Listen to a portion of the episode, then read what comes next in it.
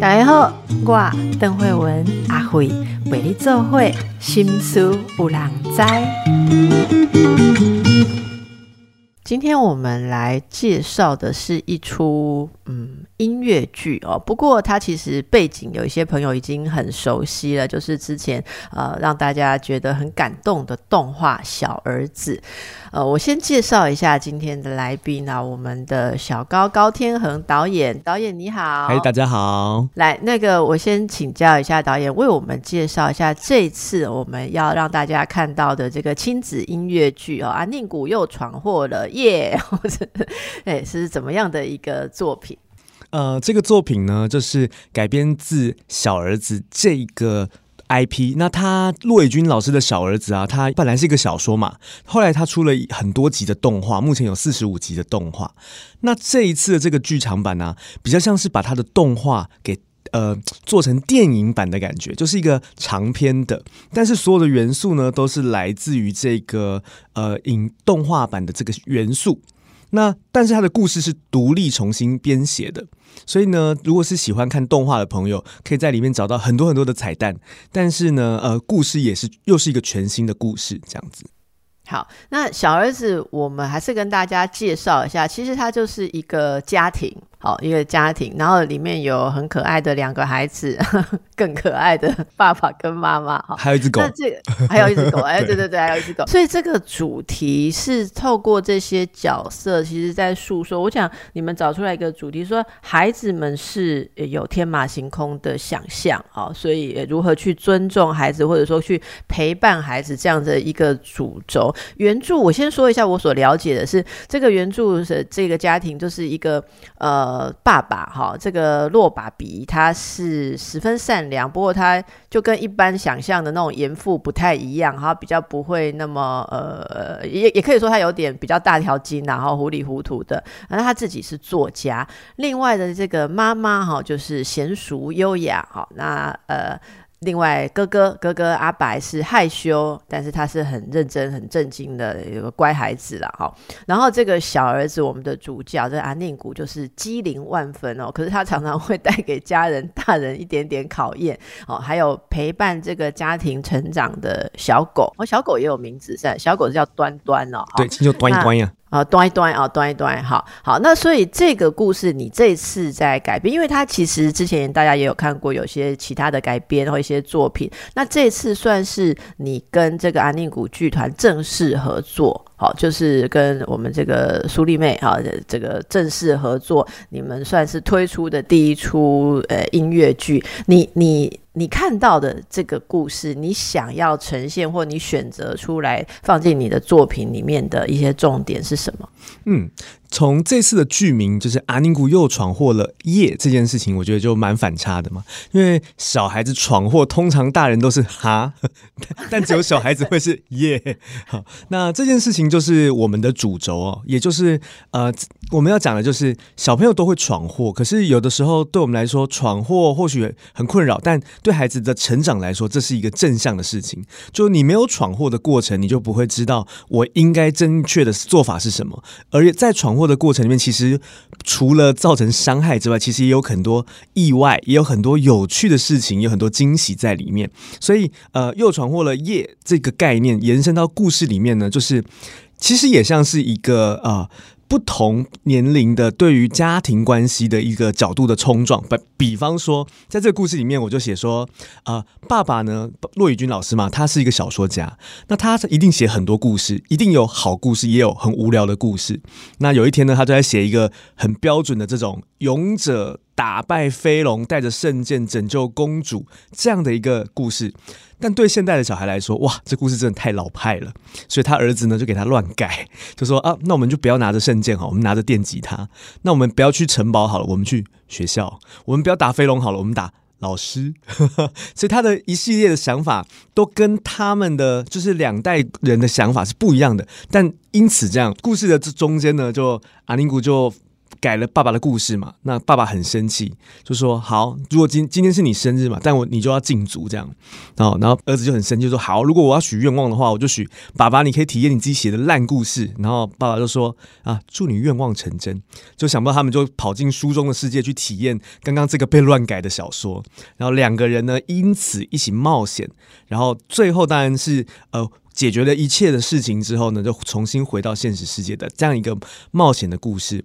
可是，在这个故事的整个过程当中呢，其实我最想强调的就是如何打破我们已已知的陈腔滥调。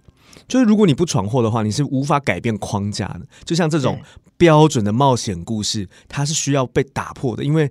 我们已经看腻了，观众也看腻了这种太简单的套路。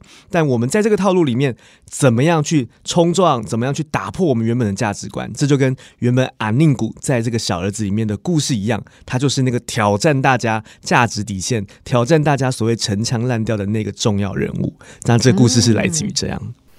因为我看到哦，你刚刚讲的这个东西，让我想到苏丽妹她说，呃，陪伴是这个焦虑哦，这个现在转速都是非常非常快速焦虑的现代社会中，大人最无法给孩子的东西了。好，我觉得这句话是看的觉得非常有感，很很难去陪伴，而且一直会在说啊，孩子什么时候可以长成我们想象的那种，可能就像你讲的，可以拯救公主，呃，就是拿着圣剑哦的那个状况哦。那大家在这里面，这个应该是适合合家观赏。对我们听众朋友里面有很多阿公阿妈的呢，阿公阿妈也适合带这个孙子去看哦。其实我觉得，呃，我自己做。我不会把它定位成儿童剧哦，在我来说，我会给它一个名词是亲子剧，意思就是说，啊，像这样的亲子音乐剧啊，是大人小孩。看完都要有不同的收获，而且看完的时候，其实会建立一个可以讨论的这个媒介。就他们看到的东西不一样啊，小孩可能是享受在音乐啊、热情啊，然后喜剧啊、有趣、好笑、可爱这样的东西。可是大人可以看到我们刚刚在讨论的那种背后的精神。而在这两个价值观同看同个作品的时候，他们就会产生交流。这是我最希望发生的事情。我并不希望说爸爸妈妈带着小孩进去之后，爸爸睡着。所以呢，里面呢一定有。大人都可以看到很舒服、很开心的部分，然后也有小孩可以很有兴趣的部分，这样哦，这太棒了！大家也可以重重温一下，因为每个人内在都还是有一个小孩的部分呐。我们都在学习怎么当父母啊，还有不管多老，你都还在学习如何当小孩，而且据说大家都是屡挫屡战，而且努力不懈哦。这段真的有那个拿圣剑 砍飞龙的感觉，我们的成长过程就是一个这样子的圣战。而且这个，不过我很好奇。你要改编哦，你你知道要改编这个呃骆老师的东西相关的东西，一般大家都会是有一点战战兢兢的哦，因为原著太精彩哦，文学性也很高，对不对？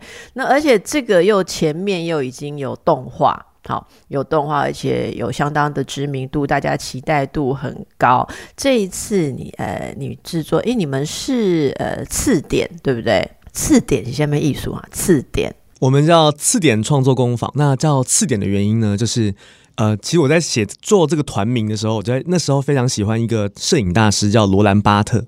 那他有一个概念叫做知面与次点，知道的知面上的面。那什么叫做知面呢？就是一张照片里面有一个女孩子的脸，那这个女孩子就是知面，就是主题的意思。那次点呢，就是那个女孩子脸上的那滴眼泪。就它可能不是主题，可是这个点叫一看到哦，你会立刻有感觉，可以戳到你的笑点，戳到你的哭点的这个点就叫次点。所以我们取叫这个名字，就是希望说，或许我们的作品可以不用很主流，但是一定要能打动观众，一定可以找到那个属于你的感动点，这样。哦，所以这是一个刺到你的心的点，哈，刺点了哈。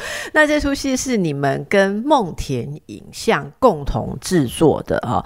呃，这次合作的过程，像我刚刚讲的，你。我我是觉得这是一个很有包袱的 制作，就是前面的那个背景很很大咖的，有一个包袱在那里，不是说你自己写个小剧本，然后诶大家有兴趣来做嘛？那你是怎么样完成这个任务，或或你是如何抛开这些包袱？这个合作的过程有没有什么有趣的事情？其实我自己在接触梦田之前就有看过小儿子的动画。那当时我接触的时候，是他有一个系列，就是他跟很多不同的作曲家合作。很多首关于小儿子的，关于他们跟他们儿子之间的故事的音乐，有什么呃林隆璇老师啊、黄韵玲老师啊，哦他们都有。那我一开始听到这些音乐的时候，觉得哎有点有趣，后来开始追这个动画，然后再认识了呃妹姐，然后她邀请我来做。其实我是蛮兴奋的，因为对于我来说，台湾很少有本土的动画，因为我们看动画大部分都是欧美日韩嘛。那这样的状况底下，有的时候我也会期待说，哎，有没有属于台湾的，像是这种樱桃小丸子啊、蜡笔小新啊这种合家观赏的动画？那我就看到了小儿子。我自己看的时候呢，其实我觉得他们编排是非常有趣的，因为从里面有很多不同的单元，有不同的点，我都觉得哇。这个是可以拿来被讨论的，甚至可以被延伸的，可以再被做成一个完整的剧作的。所以当时他邀请我的时候呢，我就有问他说：“呃，请问一下，这个作品你想要呈现的样子是什么？”他的意思就是说：“哦，我想要它是一个像是真人电影版的感觉。”哦，那我就觉得哎，蛮有意思的，因为现在很多动画都会被真人电影化嘛。我就想说，那我要呈现的就是一个把。小儿子从动画里面，我们如果想象他是真正的人，真正的小孩，他如果在真正的这个生活中，大概会是什么样子？他们会有什么样的互动？这是我第一个的想法。第二个想法是，因为这个动画都是单元嘛，所以单元都很短，两三分钟，所以其实，在整个故事里面的起承转合其实是比较偏弱的，因为就是简单的东西。但是在电影版里面，我们可以看到阿宁古真正。遇到他的困境的时候会长怎么样？他如何克服这个困境，以及在克服困境之后他如何成长？他会在每一个过程当中慢慢的变成不一样的样子，但是他还是我们熟知的那个阿宁古。这才是我觉得在剧场版里面最有意思，也是在动画里面所看不见的。所以大家会看到的，就像我们看蜡笔小新或哆啦 A 梦，都会有电影版，就是一个长版的。那这个里面的故事其实是新的，对不对？就是你要掌握住那个，还是本来大家想象中，对他就是阿宁古，他就是阿白，他就是爸爸，他就是妈妈，就是端一端。但是他们要做出本来四十五个动画里或四十五篇里面没有的事情，对不对？对。但是呢，是你的功力，没错没错。但是在这个长篇里面呢，你就可以看到，哦，这是在那集动画里面有的元素。哎，这句话他在某一集讲过，哦，这个想法是发生在什么时候？所以如果是熟知动画的朋友，就会觉得很多彩蛋。但就算你完全没有看过动画，它还是完整的一部你很看很简单就能看懂的音乐剧。是是了解。那据说哦，哎，你你们说这次的这个音乐性也是非常的强，也是最摇滚的音乐剧呢？嘿，对，摇滚吗？哎，应该说这个摇滚呢，跟我们想象中这种呃美式的那种甩头发的摇滚 是是不一样的。它里面有各种摇滚哦，包含就英式摇滚，然后爱尔兰摇滚，然后还有这种台式的五百这种台式摇滚。当然也有这种美式的摇滚，它也在里面。但对我们来说啊，所谓的最摇滚，其实指的也是它的精神，因为摇滚本来就是一个反叛的这个音乐元素嘛。那阿宁古本身 就是这个反叛的代表，所以在这个故事里面，他带着的圣剑不是圣剑了，是电吉他，然后他要去突破的是爸爸原本这种。勇者救英雄的冒险框架这件事本身就带有极强烈的摇滚元素，所以其实我觉得摇滚的是整个冒险的过程。当然，音乐的风格我们也是有用摇滚的元素去参与，而且我们还有一个摇滚跟观众的互动，好像会瞬间身处于摇滚演唱会之中这样子的桥段存在。说到这个，我就要跟大家稍微呃讲讲一下这个高天恒导演，就现在说话的人，他叫小高哈。他在音乐剧方面是相当强的经历。我说你啦，哈，哎，你这个你也是五百摇滚歌剧成功之路音乐剧的顾问，好，然后你一路呢，就是都是有做过这个音乐剧的导演，而且都有入围奖项，也包括国际奖项，所以你很喜欢音乐剧喽？对，音乐剧算是我钻研的方向，应该这样讲。你怎么说音乐剧？就是说你你你觉得音乐剧是怎么样的动人？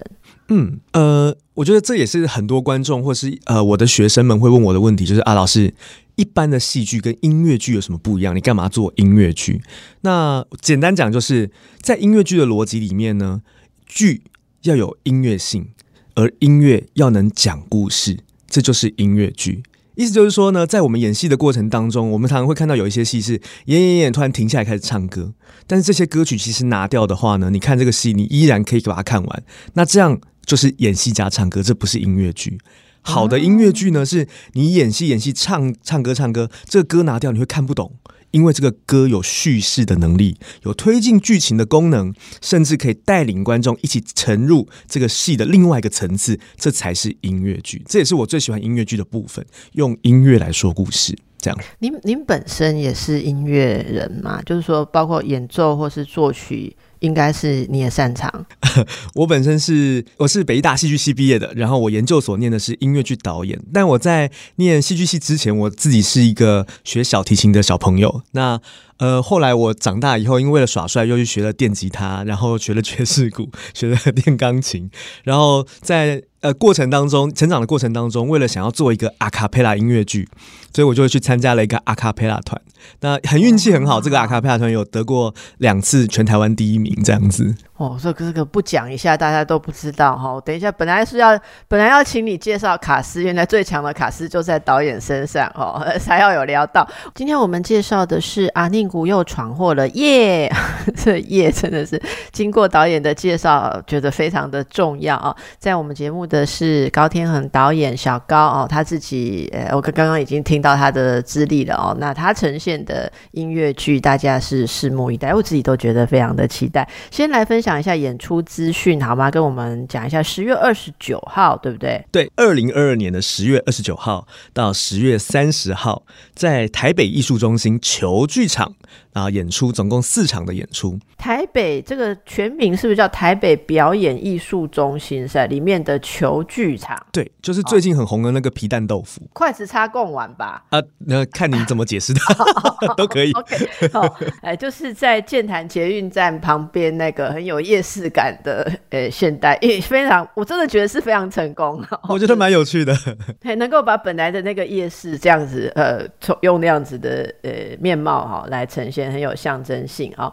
好，所以这个大家呃买票的话，要上哪一个购票系统？买票的话是上 OpenTix。哎，大家赶快把握啦！因为听到节目的时候，大概我不知道，我我常常节目被人家抱怨说播报的时候已经 买不到票了哈。希望大家是可以。哎，这次的演出啊，除了嗯这个我们刚刚讲说导演非常强的功力之外，还有哪些卡司？因为我会这样问，会好奇，音乐剧比一般的舞台剧多了一个门槛。哎，会演的不一定会唱歌。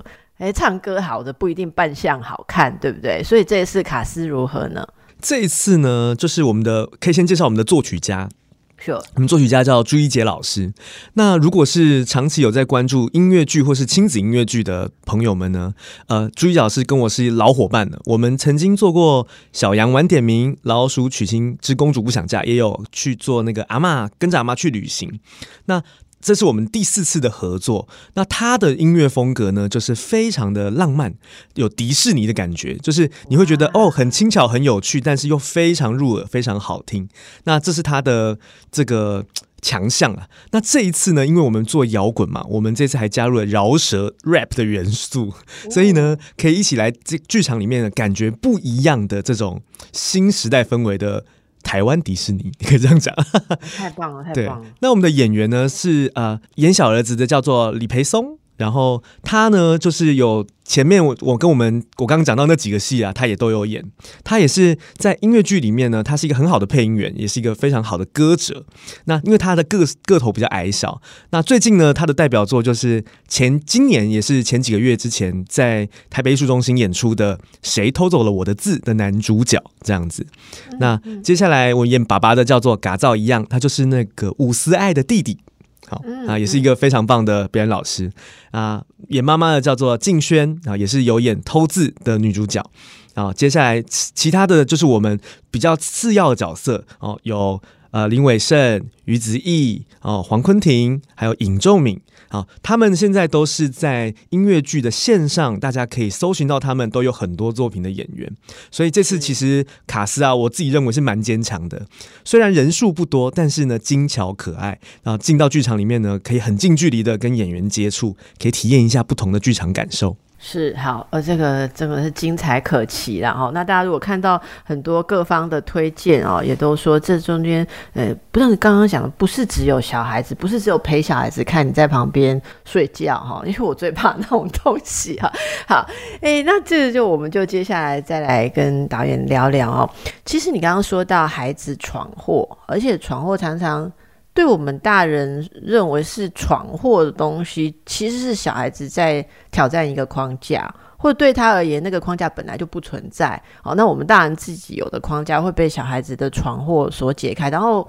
呃，再回头过去，那个就不叫闯祸了，那叫解开了哦。哎，我我蛮好奇的，您看到现代的，就是以现在的孩子，就像剧中的阿尼古，大概是小学生的阶段吧，在小四、小六那边，小四、小六的高年级、中高年级的学生，呃，这个年龄层的孩子们哦，跟父母之间，现在最难。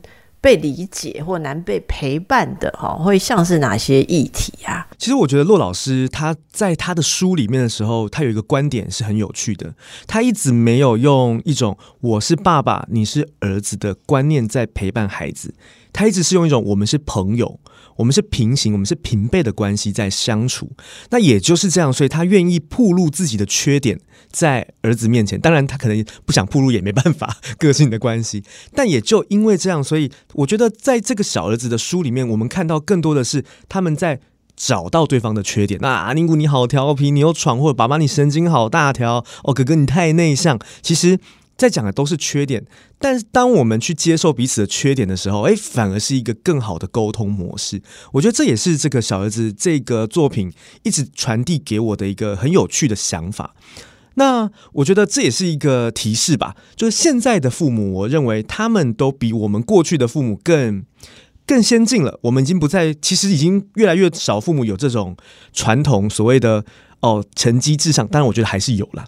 但成就算他成绩至上，他也不会说哇，你一定要做公务员呐。已经，我觉得慢慢大家都会是推让小孩子去寻找。他喜欢的事情，他有兴趣的事情，可我觉得这只是第一步。我觉得现代父母要去挑战，以及要去接受的，甚至是小孩子要去做一些你无法想象的事情，就是包含现在可能小朋友的梦想都是做 YouTuber 嘛。我想应该有很多家长应该开始，小孩想当直播主啊，小孩想要打电动为生。我觉得这都是。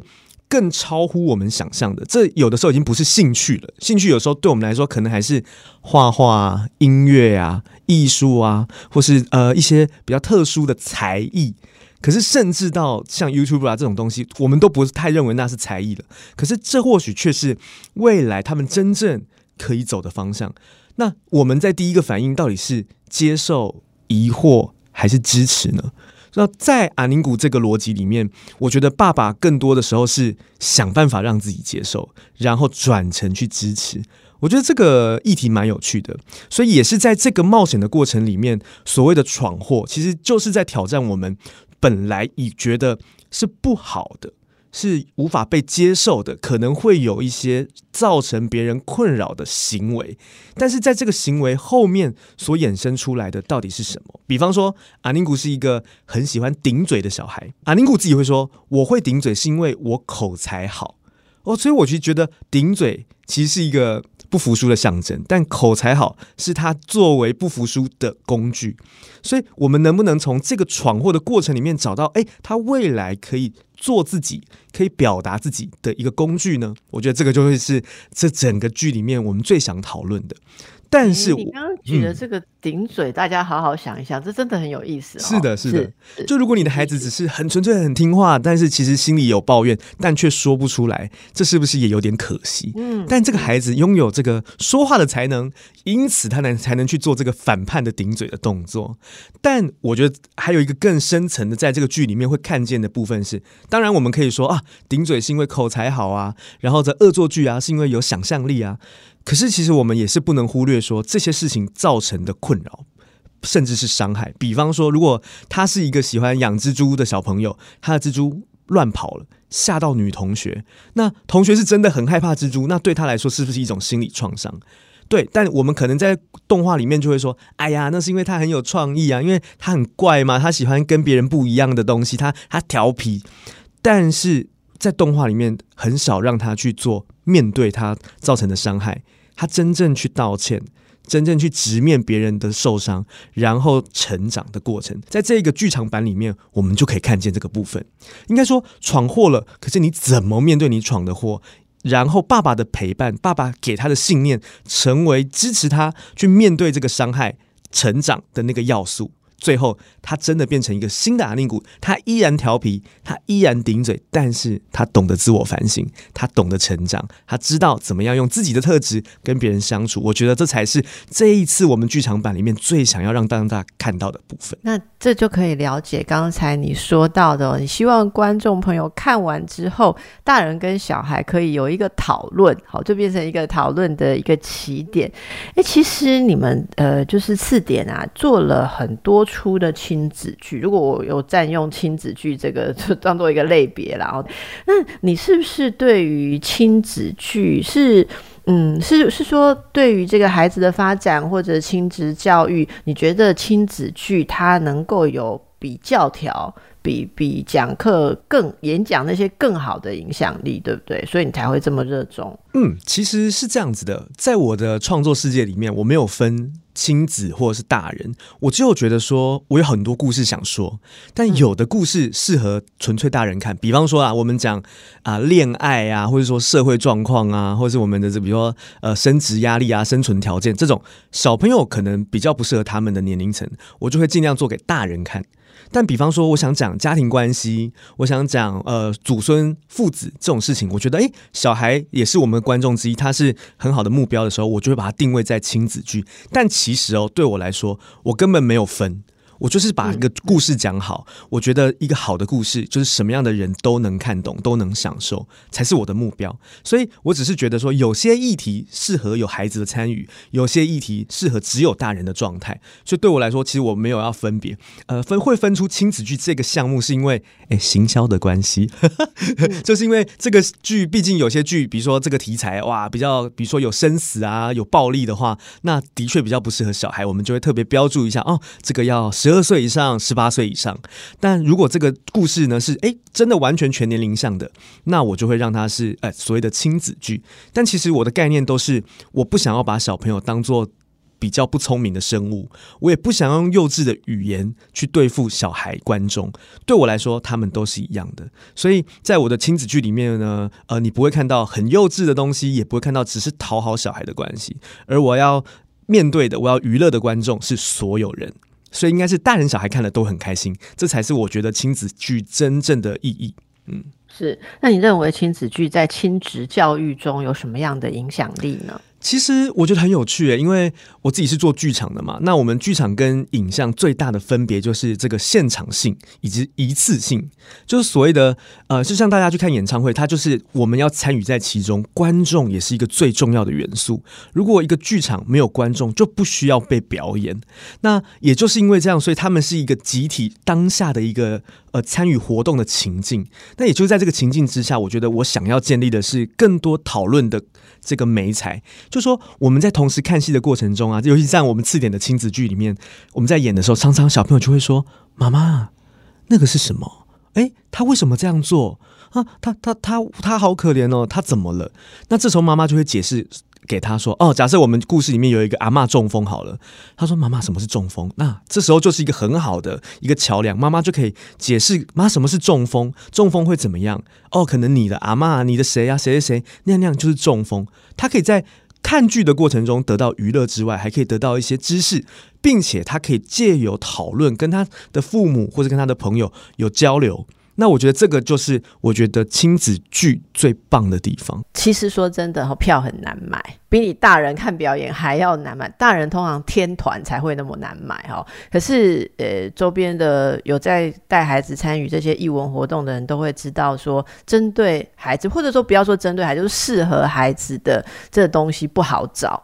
因为有些东西他并没有考虑到我们小观众在里面，他会有不一样的解读，或者说需要为他们的观点再多加一些铺陈啊。所以大家其实，我想把亲子剧当成刚才导演说的这个讨论的呃这个契机是很棒的。而且我觉得光是你播出时间买了票，然后全家这样子一起去看表演，我觉得小孩子就很开心啊。那很多小孩都小观众都说，哎，我其实不太知道在干嘛，可是爸爸妈妈带我们去玩，好，然后在过程当中，呃，就是像这些音乐剧，你说现场的互动，我觉得那都是小朋友很难忘的事情，其实大人也很难忘了哦。那你知道吗？我们团队很好奇一件事哈，导演，你比较像阿白哥哥，还是像闯祸的阿宁古？你的成长经验哦，是是靠近哪一边？还是你已经当爸爸？我不知道，我我还没当爸爸，是嗯。我结婚了还没当，我们还在努力的创造阿宁谷当中。啊，那已经讲出来，你想要的是阿宁，没有没有没有说努力创造阿白。呃，因为因为他是我们主角，顺便打一下宣传，没有啦。嗯，哎，其实蛮有趣的哦。我小时候比较安静，我小时候很像阿白，我是属于那种比较害羞内向的小朋友，然后很羡慕那一种会在班上讲笑话逗大家笑的那种同学，因为我就是属于那种讲了一个笑话，然后大家就会这样的那种人。那我，但是呢，我又是喜欢看那种比如说周星驰啊、喜剧电影啊长大的，但是我就没有这个特质。哦，一直到我小学要毕业之前，我就是有一阵子啊，就是陷入了那个呃网络成瘾的这个问题当中。就是我们那时候是网络网咖很兴盛的时代，然后我们大家都会去打电动嘛，那我就发现哇，打电动是一个。很能展现自我的一个过程，然后我就很沉迷在里面，但也因此我的功课啊就一落千丈，然后也变得比较不听家里管教。我的丰功伟业就是早上四点去打电动，打到七点我去上课，我还是有去上课，上完到五点的时候呢，跟我妈说妈我要晚自习，我就再打到九点再回家。那这样的时间呢持续了一两年，那这就是我的那个我国中最叛逆的时候。那有一天我爸爸就发现了这件事情，他就早上四点多的时候站在我背后，就我在打电动嘛。那我通常打的很厉害，很多人会围观，感觉到背后怪怪的。那么今天的气氛特别不一样，一回头一看，哇，是老爸这样子。那其实我爸呢，他是一个很温柔的父亲，那他也没多说什么，他就转头就回家了。但其实我就心里很差嘛，他就说他回我会一回到家，他跟我说他真的很难过，要怎么样才能让我不打电动？等一下，我们现在让大家想一下，怎么发生这种情形的时候，现在很多听众竖耳倾听，让他休息一下，吊一下胃口，没问题。怎么办呢？爸爸抓到导演，那时候还不是导演，那时候哦，打刚四点打电动，以后有办法当导演，应该爸爸不会这样想，然后他就回家了。那怎么样让你不打电动呢？怎么样让我不打电动？吼，他就跟我说，他就他很苦恼嘛，他不知道该怎么办，我也不知道该怎么办，我们两个的关系就很僵持。这样，有一天呢，我就在，因为我是教会长大的小朋友，然后有一天教会来一个姐姐，然后他就说他想要找一群小朋友一起演一出戏。但是我是很内向的，我只是喜欢打电动，我就很不想参加。但我爸爸就觉得说，或许戏剧是一个可以让我跟别人沟通的一个很好的项目，这样他就说你去参加，你去排多久戏，你就可以打多久电动。我就妥协，所以呢，我们交换的。那但没有想到，在演戏的过程当中。我就印象很深刻，我演一个很小的角色哈，然后呢，我的台词要两句吧，我就演那个快乐王子，不知道大家有没有听过这个故事啊？就一个有有有，对对对，一个雕像嘛，很漂亮，然后这个王子会把自己身上的珠宝啊，这个金箔啊，送给这个村这个城市里面穷困的人，就他就越来越丑嘛。我演那个市长，就看到那个王子雕像很丑，我就一句台词我说。哎，这雕像这么丑，换成我的一定会很帅。就这样，我就一句台词，我就讲，呃，老师叫我讲，我就讲，就没想到我一讲，观众笑，哄堂大笑。哇，那一瞬间，我就觉得我懂了，我觉得我知道我要什么了。我觉得我想让大家笑，我觉得这个太有趣了。演完以后呢，大家不是就谢幕嘛，然后就听到掌声，我觉得哇，掌声好棒哦。这就是一直我想要都没有得到的东西，因为我就是一个很内向嘛。走下台以后，有一个叔叔就跟我说，我都不认识他，他说：“哎，你很好笑哎！”哇，我哭了，我感动的哭了，觉得哇，竟然我是好笑的。从那天开始，我就去参加剧团了，我就再也没有去网咖了。那我爸爸就觉得说，虽然剧团也是蛮，就是也也是一个不知道很未知的行业，但至少比打电动好，所以他就很鼓励我说，去演戏吧，去演戏吧，去做你喜欢的事情。那我发现我就是在打电动的时候很热忱嘛，我的我只要对我喜欢的东西，我就很专注，所以我就开始专注在表演，专注在剧场。后来我的大学就考北医大，哎，很幸运的也考上了，然后就一路就开始念戏剧了。所以我觉得对我来说，呃，找到一个自己喜欢的事情，可以让你从阿白变成阿宁古。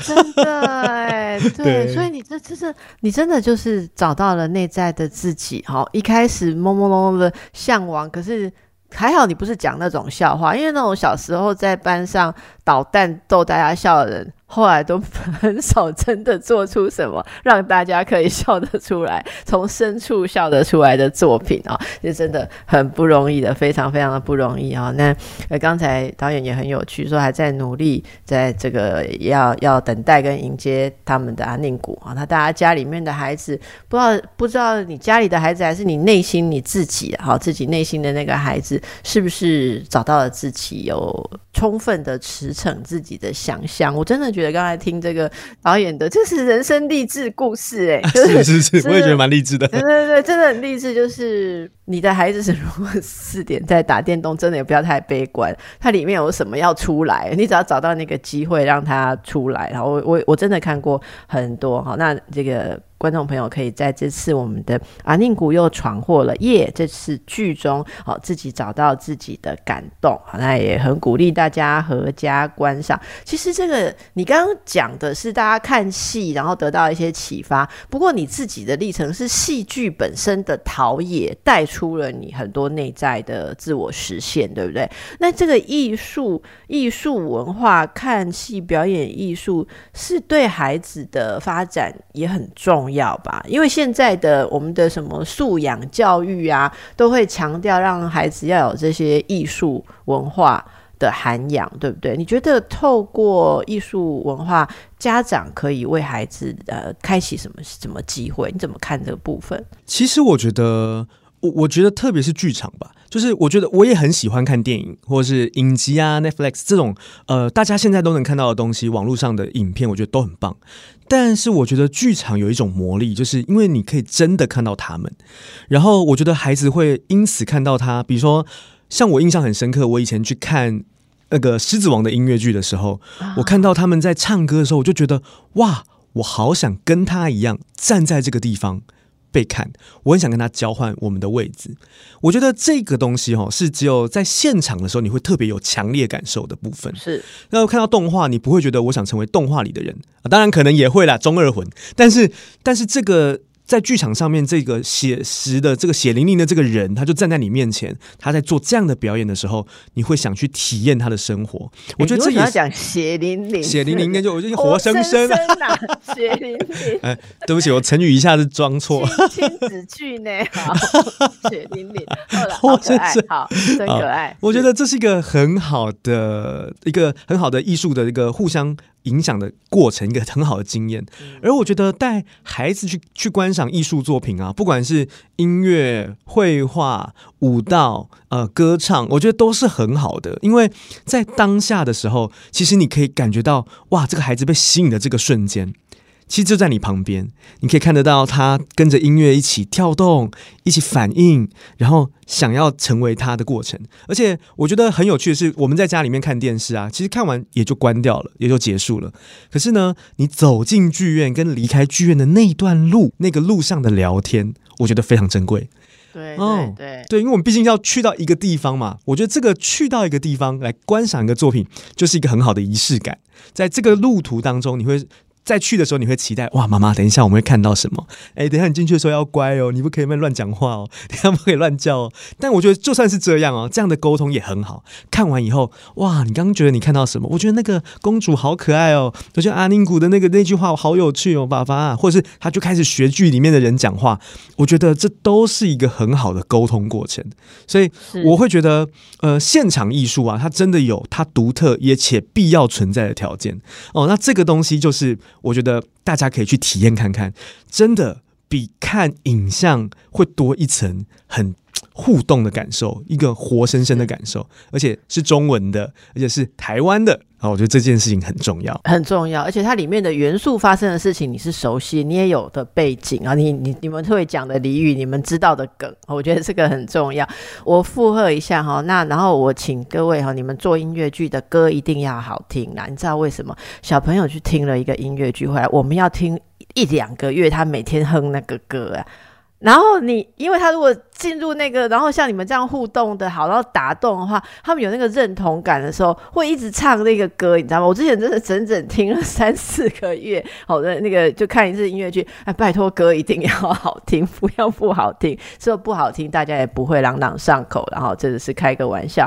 好，那最后我们要跟大家讲，今天有好康的哦，你听我们的节目哦，不但享受这个导演跟我们分享有励志故事，还有这个好的节目可以看，我们还有赠品要给大家，那就麻烦大家哦，到我们这个新书《两灾心事有人知》的脸书。哎呀，麦搞阿公，你还到现在还不知道我们有脸书好吗？我们有粉砖啊，来留言、按赞、分享哦，分享一下。那我们会从这些留言、按赞、分享的朋友里面抽出三组幸运的听众朋友。这次我可以呃赠送给大家哦，我们阿宁谷又闯祸了夜音乐剧相关的赠礼。奖品有包括绘本，有包括海报，欢迎大家来跟我们抽奖，也支持一下我们节目，介绍给大家更多好的活动。好，那最后我们要让大家听一下啊，你们这次音乐剧的序曲，好不好？这个序曲叫做阿宁古的想象力。大作战哦，这个每一首音乐都很强啦，哦，每一首音乐都很强，我们就只给大家听序曲，因为序曲都是套间嘛，大家就会想要去听后面啊，买票要快，对不对？导演还有没有补充什么？我都有交代到了哈。有有有，很棒，谢谢医生。就是有有跟亲子互动的人，真的都很懂得哈，小孩就喜欢听，说很棒，很好，哎，我们要多鼓励。好，谢谢大家，祝福大家，拜拜，拜拜。今天要做什么才不会浪费呢？外太空探险，深海大救援，还是不上学去游乐园？Come on！跟上阿尼古的步伐，勇敢大步向前跨，睁开眼睛就到了全新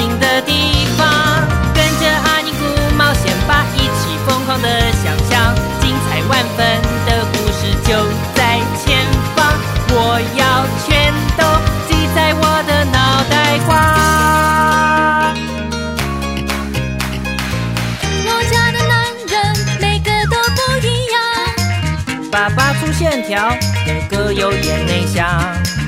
你就是千变过别吧。我家的男人个性都有一点点极端，个性却很互补，就好像命中注定。就算站在最远的南北半球两端，彼此依然爱着对方。我会把你的可爱记在我的脑袋瓜。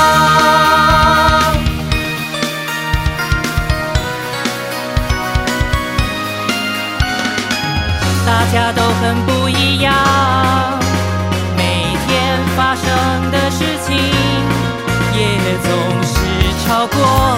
你的想象，这就是我的家。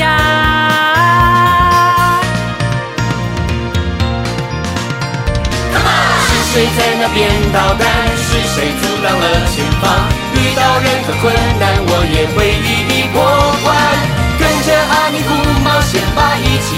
的想象跟紧我的步伐看你今天要去什么地方。